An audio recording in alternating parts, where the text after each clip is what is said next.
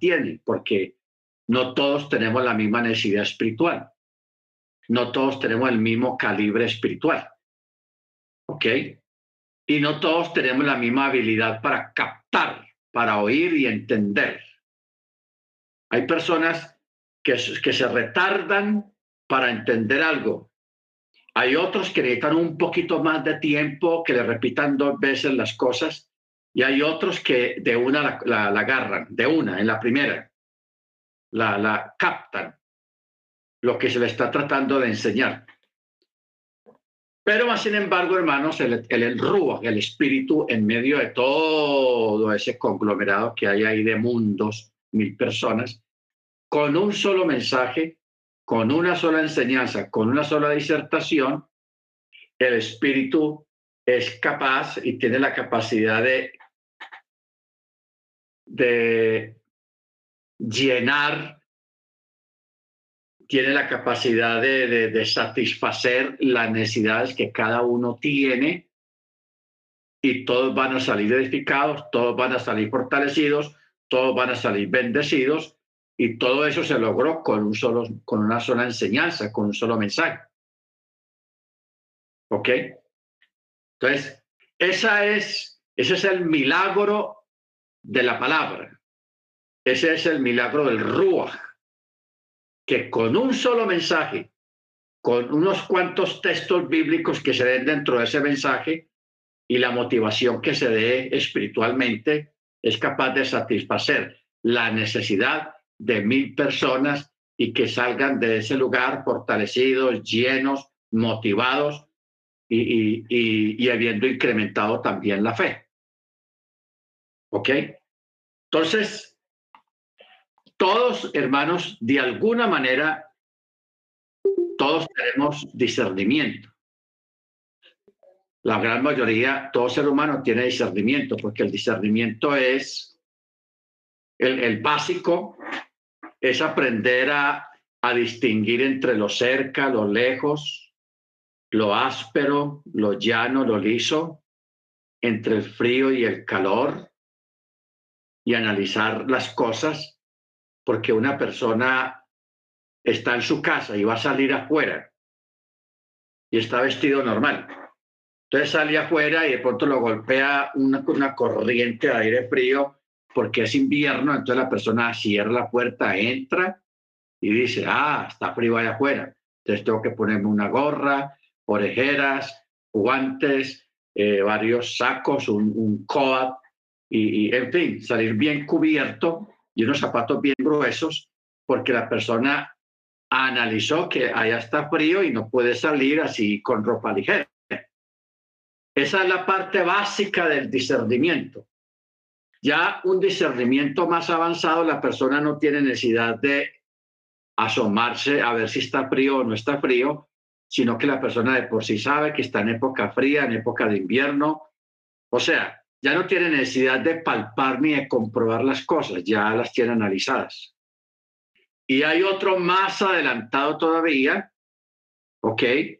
Que es aquel que tiene un discernimiento, llamémoslo sobrenatural, que no tiene necesidad de palpar ni de analizar, no tiene necesidad de salir afuera a ver si está frío o no, o está caliente, no tiene necesidad de analizar sino que es un don que sobrepasa la parte material y la parte de la lógica y de la razón. O sea, de lo lógico y lo razonable, lo traspasa completamente. Entonces, cuando se convierte en un don, esta persona, a través de escuchar a, su interlocutor, por eso es que nosotros tenemos que aprender a escuchar a oír, a escuchar a una persona para ver cómo se expresa, qué palabras se expresa, cómo es el movimiento corporal, si la persona, en fin, todos aquellos detalles. Entonces, a través de escuchar hablar la persona es que usted saca conclusiones acerca de, si la persona conoce mucho, no conoce mucho, eh, es de fe o es así, o en fin. Y se hace un análisis. Eh, bien detallado desde el interlocutor. Pero más allá de eso, hermanos, es el don de mirar, de discernir las intenciones. Acuérdese que Pablo dice que el espíritu o la palabra, la Tanakh, saca a flote, discierne los pensamientos y penetra hasta lo más profundo de una persona, el interior de una persona, ya en lo profundo de su corazón, discierne sus pensamientos y discierne sus intenciones. Y eso lo hace la palabra. ¿Ok? O sea, una palabra bien usada, una palabra bien dicha, es capaz de sacar y de remover el cieno que hay adentro de la persona, porque dentro de la persona hay áreas muy íntimas, muy personales, llenas de secretos y llena de cosas buenas y malas, etcétera, etcétera, que solamente el Eterno y la persona saben y tienen conocimiento de eso que hay ahí. Entonces, eso es como cuando la palabra nunca llega o la persona nunca ha escuchado la palabra, eso está ahí estancado, quietecito. Pero cuando llega la palabra de verdad, por el Ruach HaKodesh, eso es lo que mueve allá adentro, mueve el agua, le, le mueve el piso a la persona, es su piso interior, y la persona comienza a reaccionar. Hay unos que reaccionan con rabia porque se metieron con su, con su ego, con su vida, con su yo personal y, no les gusta. Y hay otros que se vuelven dóciles y entienden que ese es un llamado del Eterno que lo está haciendo a través de la palabra. Por eso dice, discierne los pensamientos y las intenciones del corazón. ¿Ok? También el, don del discernimiento eh, nos sirve para, si usted llega a una casa y si esa casa hay malas vibras, como dice el dicho, o sea, hay espíritus malignos o ahí pasaron cosas terribles que, que no se ha limpiado esa casa de esas cosas terribles que pasaron ahí.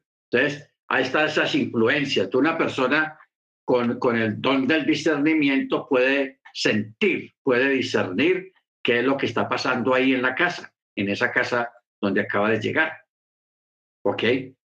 Si el ambiente se siente pesado o el ambiente se siente liviano o el ambiente se siente eh, en chalón, etcétera, etcétera, todo eso se hace a través del discernimiento. Por eso es importante pedirle al Eterno el don de el discernimiento, discernir de una forma sobrenatural lo que está ocurriendo a nuestro alrededor o lo que está pasando con nuestro interlocutor, o sea, con la persona con la que usted está hablando. Baruch Hachem, bendito su nombre. Yo ahora estaba, estaba leyendo eh, un artículo rabínico, un artículo rabínico acerca de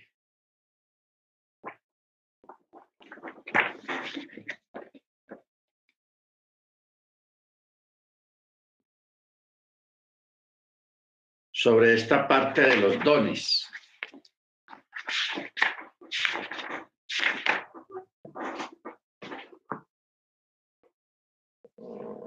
Mire, e, esta es una forma rabínica de hablar que es muy diferente a la, a la nuestra, a la occidental. Mire cómo dice. Se ha enseñado, dijo el rabí Binyamin, si les otorgaran a los ojos el poder de verlo todo, ninguna criatura podría resistir la vista, o, sea, el ver los demonios. Dijo Abaye, otro rabino, son más que nosotros, o sea, los demonios, y nos rodean como la colina del campo. Dijo el rabí Juná, cada uno de nosotros tiene millares de ellos a la izquierda y decenas de miles a la derecha. Y dijo Rabá, ellos son los causantes del amontonamiento y de las discusiones y de los enredos ah, son causantes también de la debilidad en las rodillas, etcétera, etcétera. Entonces, aquí está hablando de, de, claro, de algo lógico, que ya hemos hablado acerca de eso acá en el estudio de los ángeles, de que a nuestro alrededor, o sea, en el aire, allá al frente suyo, al lado suyo, arriba, en todos los extremos, estamos, la superficie está llena de, de demonios, de espíritus inmundos. Entonces, aunque están ahí, ellos todos no se lanzan al ristre contra una sola persona porque el Eterno envía a sus malaginas que los contenga, a que los contenga. Solamente cuando una persona falta a la Torá, incumple una misbot, entonces ahí es donde se abre, uno le abre la puerta a, esas entidades. Ahora, si el Eterno permitiera con nuestros ojos materiales ver esas cosas, realmente el ser humano eh, se volvería loco, más bien se encerraría en un cuarto oscuro para no ver nada. Sea, que entraría como en, una, en un estado de depresión y de un complejo de persecución o de, en fin, realmente la persona no queda bien, no queda bien, no queda bien. Entonces, esto pasa en el mundo espiritual, por eso es que el Eterno no nos permite ver allá. De vez en cuando uno ve algo, eh, alguna cosa por ahí, pero realmente el Eterno no permite mucho que, que nosotros veamos eso porque eso nos va a hacer un daño muy grande mentalmente y espiritualmente. Entonces, por eso ahí están ellos y nosotros estamos acá, pero cada uno por su lado. Pero sí, a través del don del discernimiento, sí se pueden sentir de que están ahí, o sea, sentir porque usted en este momento, usted está en su casa, está sentado y usted, ah, aquí todo está normal, yo no siento nada. Y eso es normal. Ok, eso es lo normal, que usted no sienta nada. Pero cuando hay el discernimiento, el don del discernimiento, que hay que saberlo administrar y manejar para bien de, de la congregación y de todos, entonces ya uno sí puede sentir eh, la vibración, puede sentir todas aquellas cosas y de esa manera uno puede orar, porque a veces esas entidades traen enfermedades en los hogares, traen peleas, discusiones, traen eh, cuestiones mentales como depresión, como demasiada preocupación o complejos muy exagerados eh, miedos y temores a la oscuridad y miedo a, un montón de cosas. Entonces, eh, eh, eso sí, una persona lo puede discernir y lo puede sentir y de esa manera poder orar por el lugar donde está la persona que está siendo abarcada por todas esas cosas y decirles que se vaya, que se vaya fuera de esa casa. Porque también hay que saber orar y saber decirles lo que hay que decirles. ¿Ok? Baruch Hachem. Por eso la, parte específica es muy importante. Por eso los, los endemoniados que estaban en el Gadareno, ellos fueron específicos con Yeshua. Ellos le dijeron, permítenos ir a ese hato de cerdos. O sea, ellos dependían de la respuesta de Yeshua. Yeshua les permitió, los autorizó y ellos salieron del cuerpo de aquel hombre y se metieron en el acto de cerdos con el resultado que todos sabemos. ¿Ok? Entonces, una cosa que sí nosotros debemos de ser conscientes es de que esas criaturas eh, están sujetas a todos aquellos que conocen el nombre, que están en la Torá, que están en la fe de Yeshua, en Yeshua. ¿Ok? Bendito sea su nombre. Entonces, por eso el discernimiento, hermanos, es realmente vital, vital. Por eso el, discernimiento y el profetizar, o sea, enseñar, son los principales dones espirituales que toda persona debe de anhelar. Claro, también hay que tener en cuenta el, el don de sanidad. Es muy importante tener el don de sanidad para orar por los enfermos y que estos sean sanados. Baruch Ahora, eh,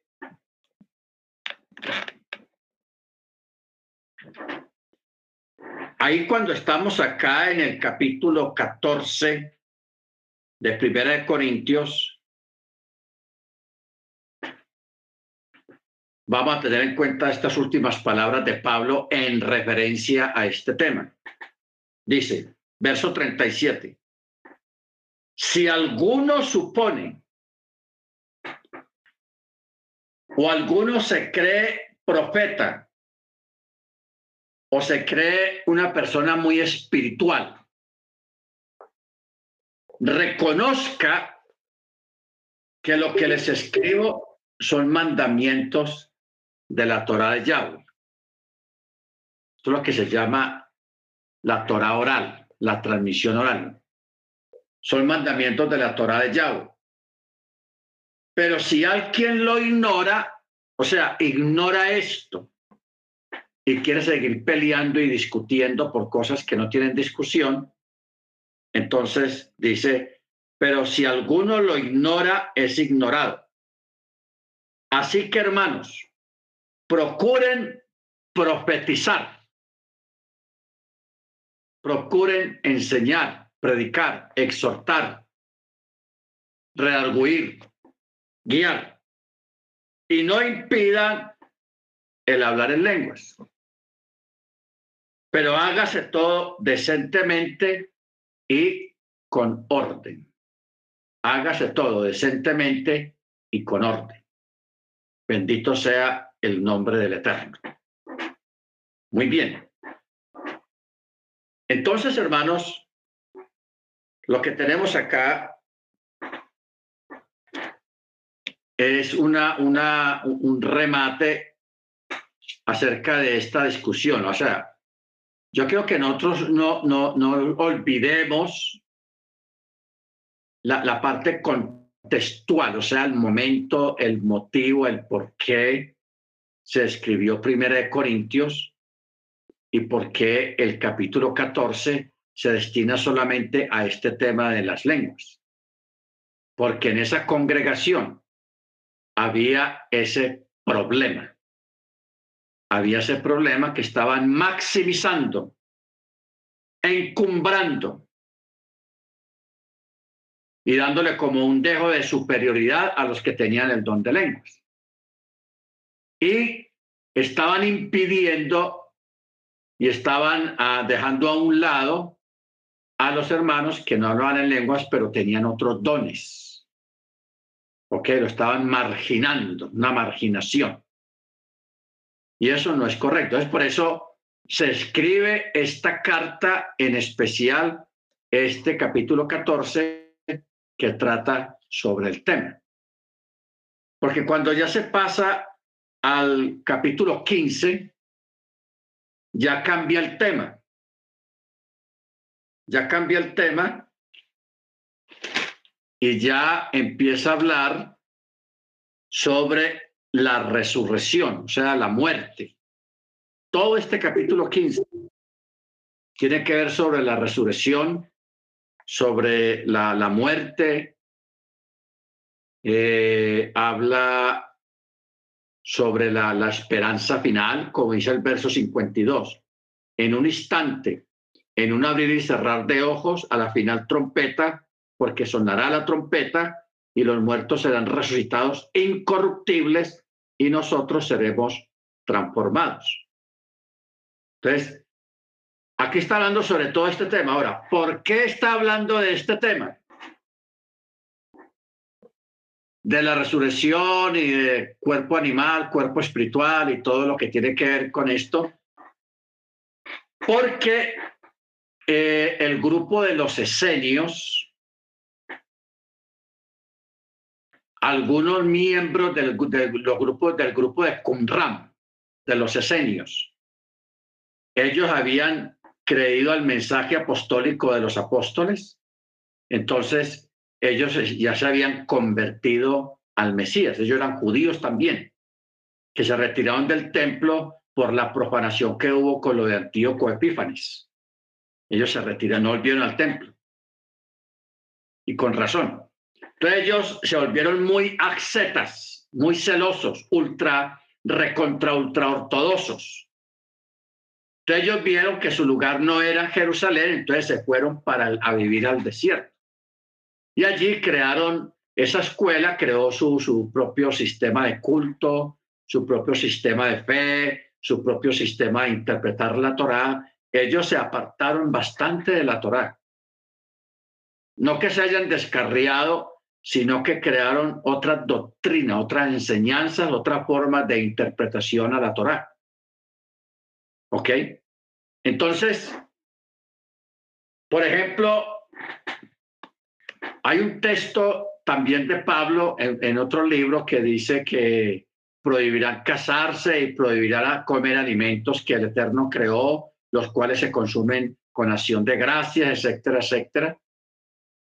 Pero entonces, en ese grupo, ellos prohibieron el matrimonio, los esenios. Y también crearon una doctrina que es una mezcla de la doctrina egipcia de la muerte. La mezclaron ahí con la, con la, con la Torá, con la Tanakh. Y crearon otros pensamientos y otras ideas muy, muy alejadas. Entonces Pablo, a raíz de esa situación que había en esa congregación en Corinto, entonces por eso él escribe esa carta, esta porción de la carta de Corintios, capítulo 15. ¿Ok?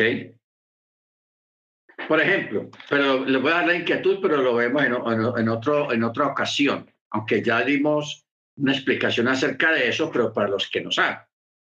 Ahí en 1 Corintios 15, eh, verso 29. Hay un texto que yo recuerdo allá en la Pentecostal, le rompió el coco a muchos. O sea, no, había, no, no, ellos no tenían, no había forma de responder eso. Este texto, porque es un texto, se podría decir que para este tiempo está fuera de base, pero no está fuera de base. Dice, verso 29 dice, si no es así, entonces, ¿qué harán los que hacen tevilá por los muertos? Si realmente los muertos no son resucitados, entonces, ¿por qué pues son bautizados por ellos?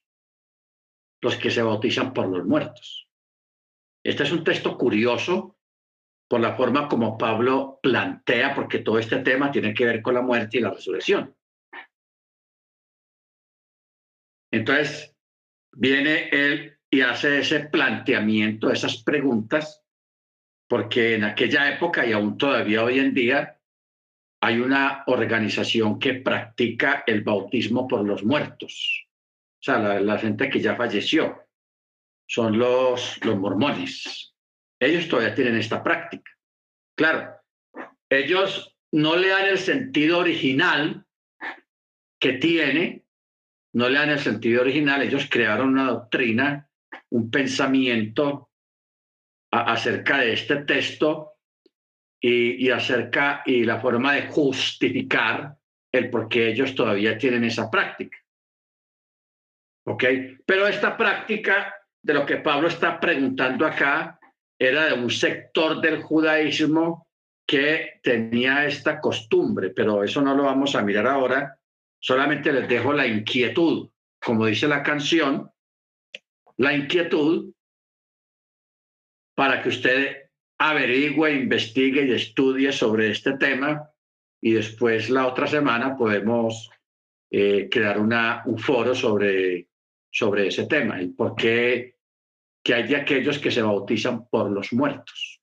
¿Por qué lo hacen? ¿Cómo lo hacen? Y eso es bíblico o no es bíblico. ¿Ok? Baruch Bendito sea su nombre. Ahora, yo quiero que regresemos al capítulo 12, ahí en Primera de Corintios. Eh, en el verso 28. Dice, y a unos puso el Eterno en la Keilah. Primeramente los apóstoles. Lo segundo, profetas. Lo tercero, los maestros. Luego, poderes milagrosos. Después, los dones de sanidad. Mire que los poderes milagrosos no es lo mismo que dones de sanidad. todo lo que le es el don de sanidad tiene que ver con enfermedades. Capacidades para ayudar, o sea, los, los que colaboran en la congregación. Capacidades para administrar, los administradores. Pablo habla de, acerca de los administradores y no son los pastores, sino a los que eh, se les encarga dentro de una Keila la administración, puede ser de la tesorería, puede ser sobre mantenimiento del local, eh, los negocios del local, o sea, los pagos de los, de los recibos y de una cosa y de la otra, porque una congregación ya establecida pues tiene muchas ramas, tiene muchas obligaciones a nivel gubernamental y todo eso necesita que alguien esté al frente de eso.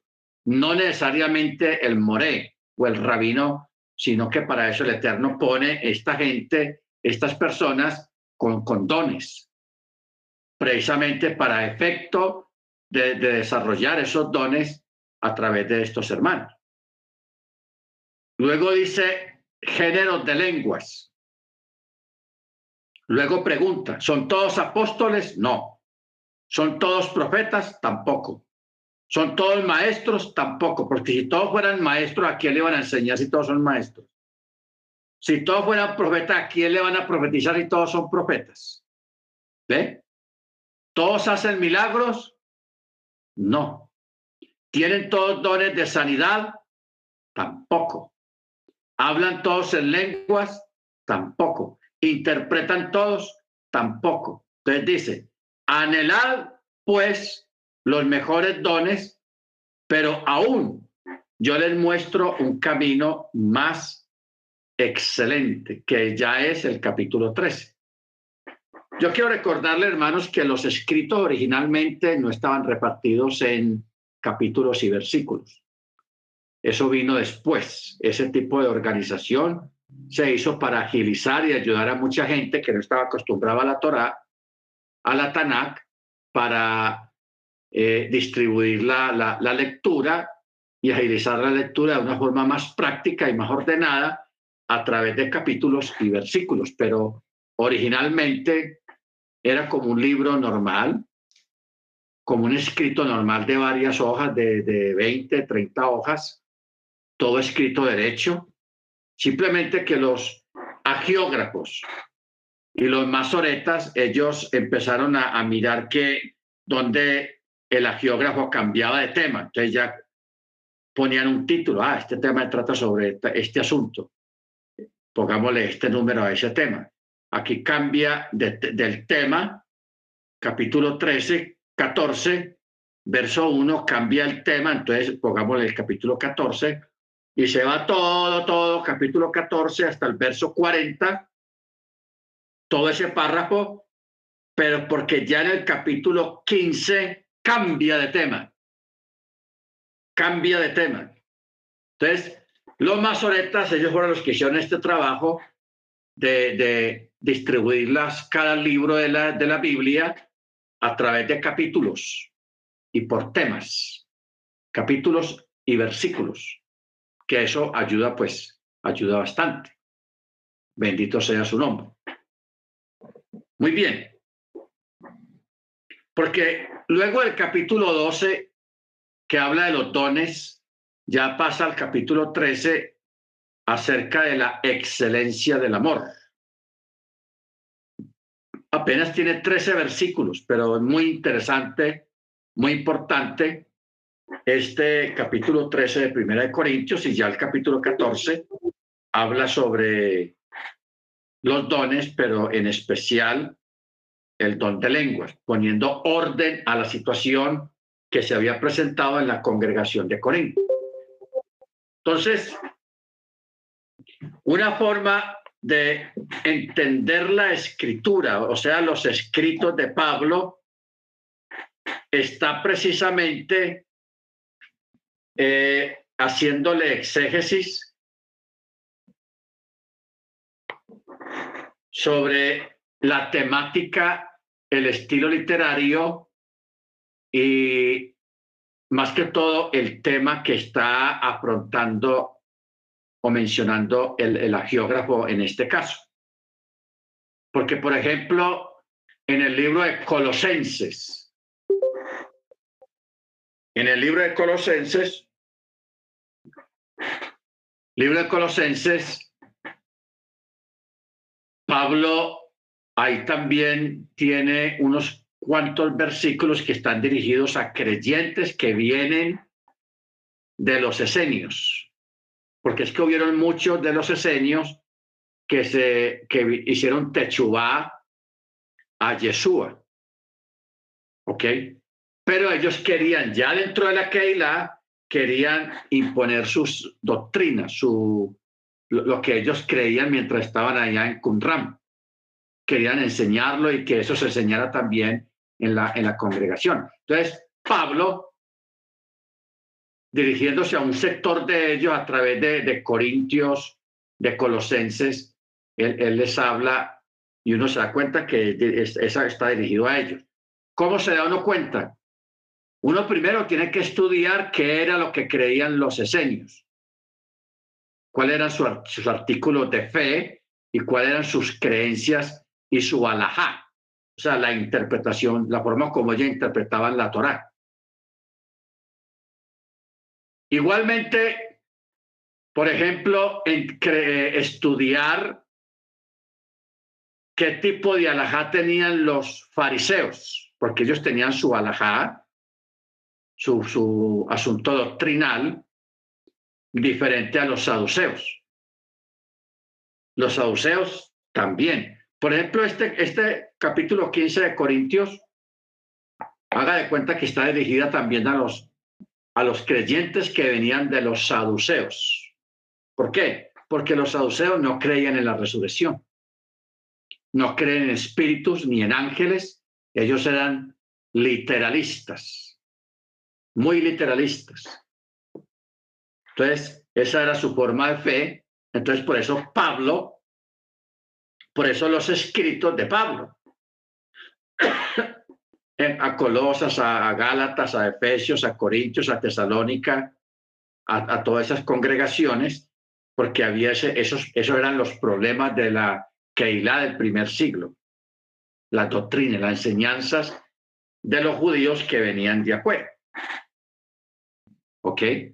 Por ejemplo, ustedes saben que ahora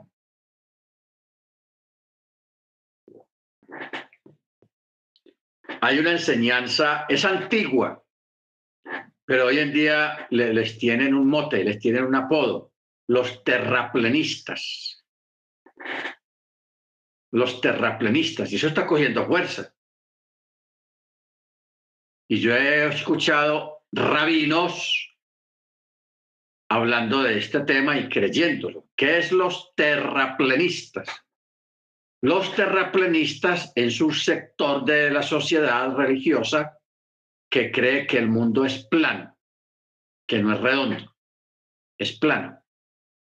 ellos debaten y dicen por acá y se pegan de un versículo que de pronto da a entender algo sobre el asunto y en fin. Entonces, hay gente, incluso en las congregaciones mesiánicas y también allá afuera, hay gente que es terraplanista, o sea, que creen que la tierra es plana. Y tiene sus argumentos y todo eso, bendito el Eterno. Entonces, pueden existir unas cuatro preguntas que usted le puede hacer a un terraplenista que él no va a saber qué responderle. ¿Ok? Que eso es muy importante tenerlo en cuenta. Primera, si la Tierra es plana, entonces hay orillas. La Tierra tiene sus orillas y el océano y los ríos pues se deben de estar derramando por esas orillas.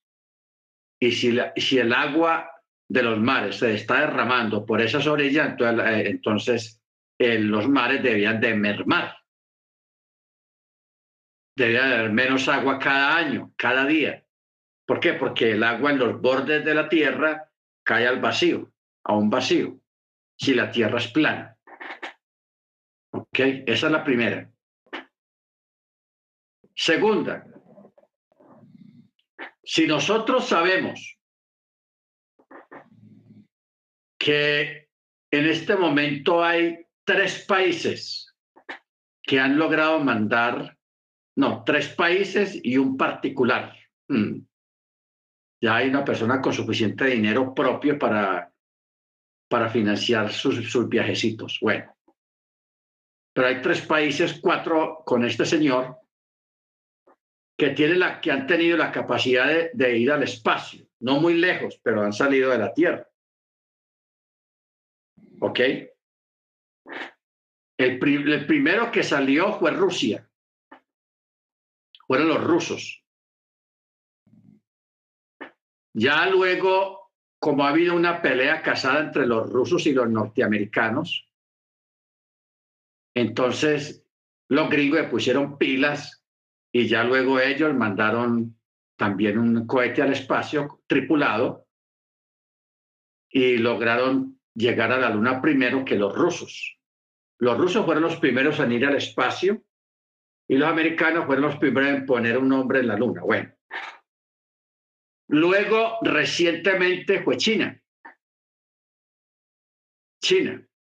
China tiene una nave en la parte oscura de la Luna porque la luna tiene una parte iluminada que es la que vemos en las noches de luna, pero hay una parte oscura. Ahí el lado oscuro de la luna. Bueno. Y está este señor que se llama Elon Musk. Musk. O Musk o Musk. Bueno, es un millonario que tiene mucha plata. Puede ser el hombre más rico del mundo porque tiene mucha plata, señor y él mismo está haciendo sus cohetes y sus lugares de lanzamiento y él tiene ideas de irse para otra parte, ir a Marte, en fin. Bueno, entonces la pregunta es esta. Si Estados Unidos tiene una pelea casada con Rusia y con China, porque China también tiene su propio sistema para lanzar cohetes arriba, una forma de desacreditar a Estados Unidos, que siempre ha dicho que la Tierra es redonda, una forma de desacreditar a los gringos, los chinos lo hacen quedar mal. Como ellos también lanzaron su cohete, hubieran dicho, ah, esos americanos no se crean, están mintiendo, la Tierra no es redonda, es cuadrada, es plana. Ya lo vimos, ya lo comprobamos, no le coman cuento a los gringos, a los americanos los chinos hubieran hecho eso. O los rusos lo hubieran hecho porque ellos también tienen una pelea casada con los americanos. ¿Se da cuenta?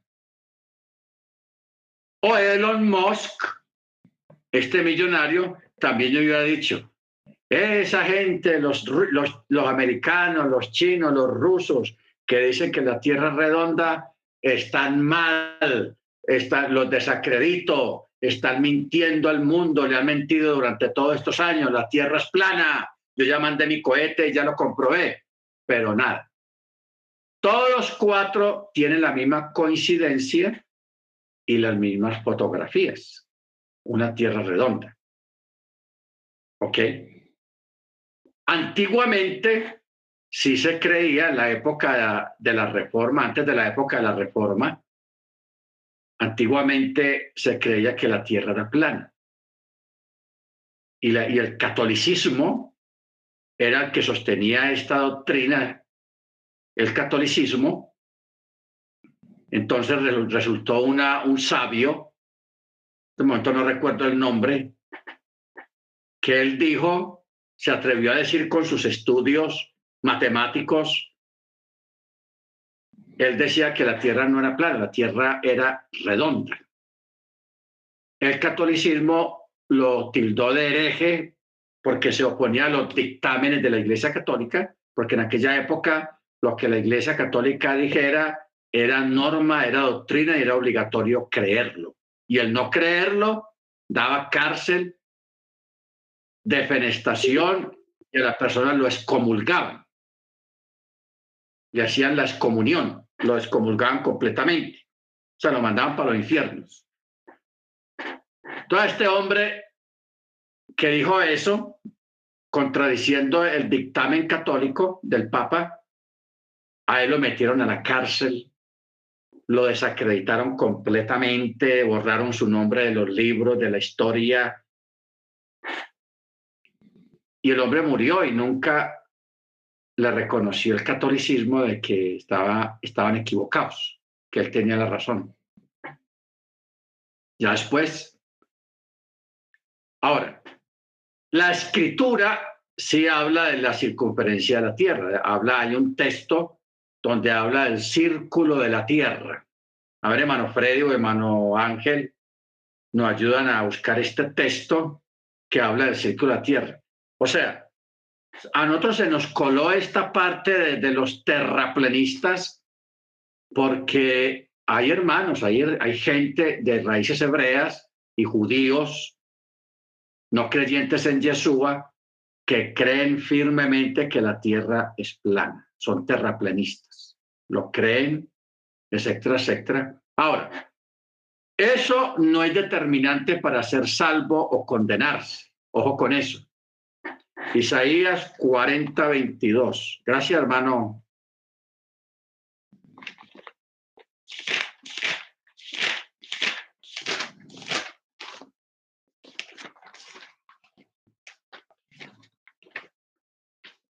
40, 22.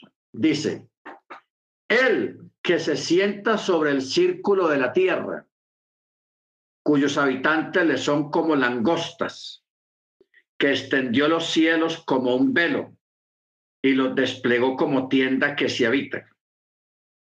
Ahí está. Entonces dice, el que se sienta sobre el círculo de la tierra porque en la época de Colón, todavía, en la época de Cristóbal Colón, todavía estaba esa teoría. Entonces, los aventureros y a la gente le decía, no se vaya por allá a mar abierto, que a, a mares desconocidos, porque se va al abismo. Porque si la tierra es plana, pues tiene que haber un bordo donde el agua se caiga al vacío y se pierde. ¿Ok? Entonces Colón, como él era judío y conocía este texto de Isaías, él creía firmemente que la tierra era redonda. Y por, eso se lanzó a mares desconocidos. Eso es una aventura, porque él no sabía a dónde, lo iba a tirar eh, eh, esa embarcada que se pegó a, a donde nadie había ido todavía en barcos entonces, por eso, él, por allá al otro lado descubrió tierra, continentes grandísimos. Entonces, él se convenció más de que la tierra redonda, y, pero él no habló sobre el tema, porque él sabía que si él ponía el tema, los reyes católicos lo descalificaban completamente. Él se quedó callado. Se enfocó en otras cosas mejor. Muy bien. vamos, hermanos, si alguno de ustedes quiere preguntar algo acerca de los dones o aportar algo acerca de los dones, bien puede, hermano, hágalo, prenda su micrófono, queremos escucharle. O preguntar algo también, bien pueda.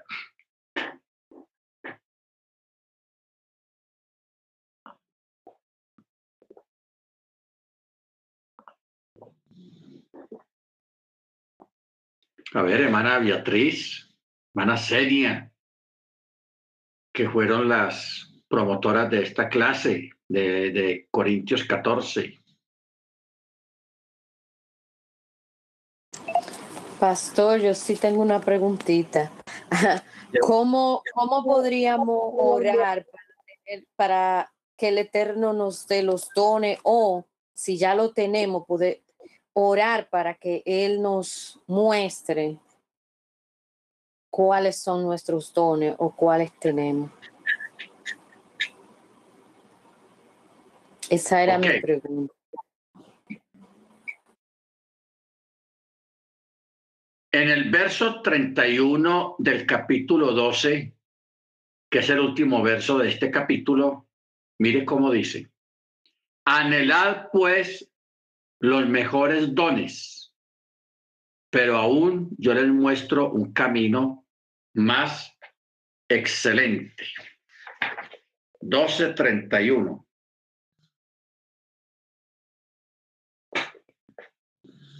A ver, en la otra Biblia dice, procuren buscar con diligencia los mejores dones. Sin embargo, les voy a mostrar un camino le, voy a mostrar una más excelente alajá. Aquí está más, más claro. Les voy a mostrar una mejor alajá. Hermano Daguito, ¿tú lo tienes abierto ahí también? Amén. Porque es que la palabra alajá viene de caminar, pero no, no caminar con los dos pies, sino una forma de vida, una forma de practicar la Torah. Eso es la alajá y eso es la palabra camino. No es un camino de piedra o de cemento para una ruta, no. Es una forma de vida. Entonces, por eso Pablo aquí dice, sin embargo, les voy a mostrar una más excelente alajá, o sea, un mejor camino, que es la ajaba, o sea, el amor. Bueno, nosotros tenemos que establecer, hermanos, la diferencia que hay entre un don y, una habilidad, porque hay gente que tiene habilidades nace con esa habilidad. Por ejemplo, una persona que desarrolla el arte de la música, del piano, del violín, de tocar instrumentos musicales, eso es una habilidad que la, que la persona nació con ella y que la desarrolló y se volvió un profesional en esa habilidad que tiene, porque no todos si yo le entrego un acordeón al hermano Freddy y le digo, hermano, tóqueme una canción, el hermano dice, no, no, no, ni, siquiera lo sabe coger, ni lo sabemos coger. ¿Ok?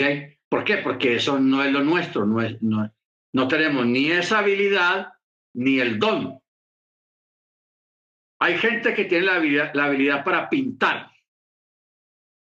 Hay gente que tiene la habilidad para las computadoras, la tecnología moderna para programar y eso se mete en una computadora y eso hacen programas, crean programas y en fin, es una cosa impresionante.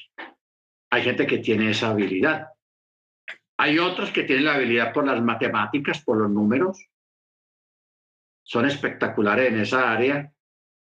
Y así por el estilo, los diseñadores, los escritores, esos son habilidades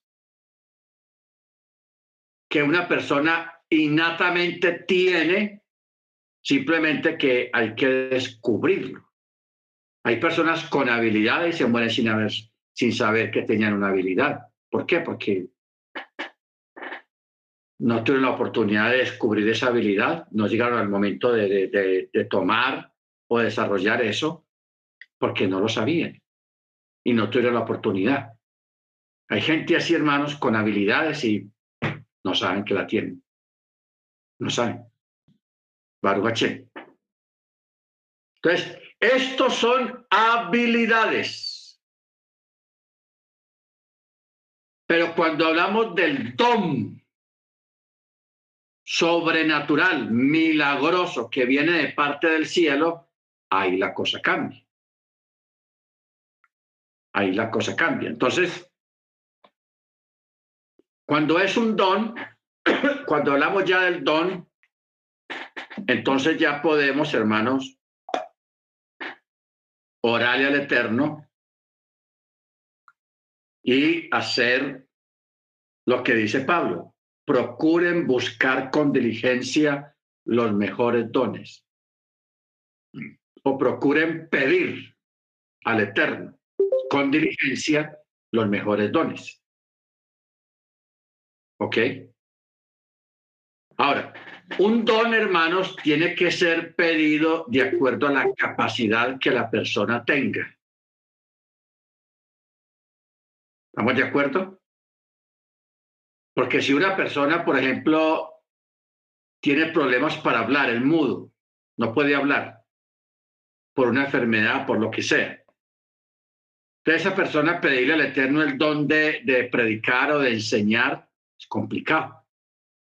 ¿Por qué? Porque no tiene la herramienta natural para desarrollar el don. Pero cuando hablamos del don del discernimiento, eso está para todos. Cuando hablamos del don de profecía, eso está para todos. Cuando hablamos del don de maestro, la enseñanza, enseñar, eso está para todos.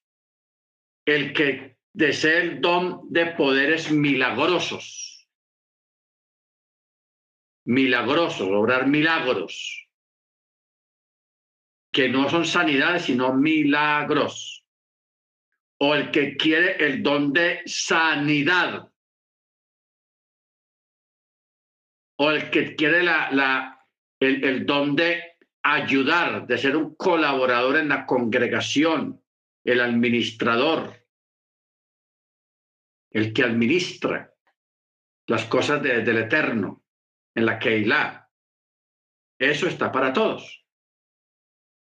Bendito sea el nombre de Eterno. Entonces, lo que cada uno de nosotros tenemos que hacer, si usted no ha descubierto, no sabe qué don tiene, entonces es hora de que usted vaya pidiendo al Eterno el don que usted quiere, o los dos. Una persona puede tener un don, dos dones, tres dones o cuatro dones. ¿Ok? porque hay personas que tienen don de sanidad, tiene el don de maestros y tiene un don sobre el discernimiento. Y mire que tiene los tres dones. Y los desarrolla y los administra de acuerdo a la necesidad que haya a su alrededor. Que haya a su alrededor. Estamos hermanos, entonces es cuestión de usted pedirle, usted hacer una, una introspección y decir a mí qué es lo que más me gusta hacer en la congregación.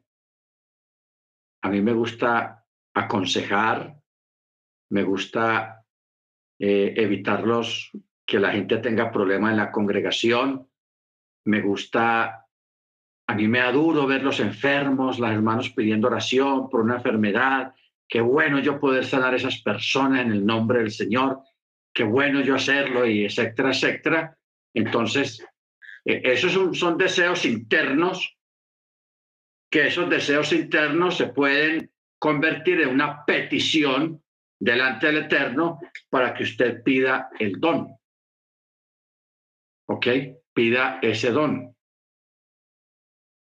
Bendito sea el nombre del Eterno. Por ejemplo, poderes milagrosos. Ese está en el verso 28.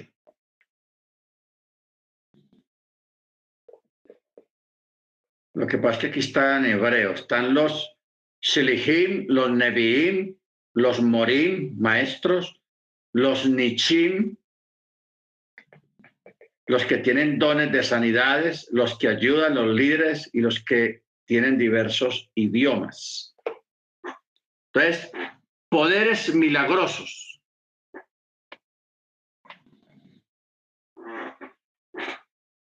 Estuvimos hablando algo sobre eso la semana pasada, de en qué, qué significa poderes milagrosos. Por ejemplo, Pablo. Eh, Pablo tenía ese don que estaba mezclado con el don de sanidad, pero ya eso era una cosa milagrosa. ¿En qué sentido? De que Pablo tenía una unción tan tenaz que cuando él pasaba, él no tenía necesidad de parar y poner la mano sobre un enfermo, sino que por donde pasaba la sombra de él, si había sol, era un día soleado, con la mera sombra que se posase sobre el enfermo, quedaba sanado. O un paño, un pañuelo, un trapito, Pablo lo, lo, lo, mojaba y, y, y, lo, y lo tocaba lo tocaba y hacía oración y se lo daba a la persona para que lo llevara a la casa donde estaba el enfermo y ponían ese, ese paño, ese trapo sobre la persona y la persona quedaba sana. Ahora, no es que vamos a hacer del trapito una, un ídolo, el trapo santo, no, de ninguna manera. O hizo su, su comisión, quedó sana la persona y eso siguió siendo un trapo normal. ¿Ok? Porque hay gente, hermanos, que son tan idólatras que el trapito es hacen un ídolo y lo ponen en una urna y, y, mira el trapo y mira a ver si lo toca y va a quedar sano. No. Así no es la cosa. Ni podemos llegar a, ese extremo. Esa es una forma. Y Pablo tenía e, ese, ese don muy marcado pero también el poder milagrosos tiene que ver con detener una, un derrumbe, por ejemplo, que se venga una montaña y usted se le pare a esa montaña en el nombre de la don Yeshua y eso se pare. Entonces, si se para un derrumbe, se para también un accidente de carro. Un carro sin freno usted lo puede parar. ¿Ok? Lo puede parar tranquilamente. Igualmente, si en algún lugar hay una sequía bien tenaz que no ha llovido por meses, usted ora como hizo Elías, que eso es poderes milagrosos. ¿Qué, hizo Elías? Elías oró y dejó de llover por tres años, hmm, mucho tiempo. Yo creo que si la gente hubiera sabido que él fue el que oró, lo matan. Pero luego, al tiempo él oró, a los tres años él oró y, empezó otra vez a llover, a caer agua. Eso es poderes milagrosos. Hacer que llueva o hacer que no llueva. Que baje la marea o que suba la marea. Porque cuando hablamos de poderes milagrosos, es la alteración de los elementos naturales y de las leyes naturales que el Eterno estableció. ¿ok? Alterar esas leyes, porque el Eterno es especialista y él puede alterar las mismas leyes que él creó a nivel de la naturaleza. Que el agua siempre cae hacia abajo, usted por una necesidad urgente, lo que sea, que el agua coja para arriba. ¿Cómo obró Moche para abrir el mar? Eso es un poder, un don, poderes milagrosos abrir el mar. Eso se necesita poder. Igualmente el Jordán, que el agua se fue represando mientras el pueblo pasaba. Me imagino que cuando el agua se represó, empezó a inundar por, por los, se salió desde de su cauce, pero no, no pasaba hacia abajo, no pasaba ni por el lecho del río ni por las afueras. Y no se descargó otra vez para seguir hasta que el pueblo no pasó. ¿Ok? Eso es el don de poderes milagrosos. Y eso don se puede tener hoy en día. Ese don se puede tener hoy en día. Amén, hermanos. Entonces, es, es, interesante, es importante que usted sea consciente y sepa eso, que no es tarde y hoy en día con mayor razón y con más responsabilidad, usted puede recibir su don y ejercerlo para bienestar de los creyentes. Hermano Ángel, ¿tú ibas a decir algo?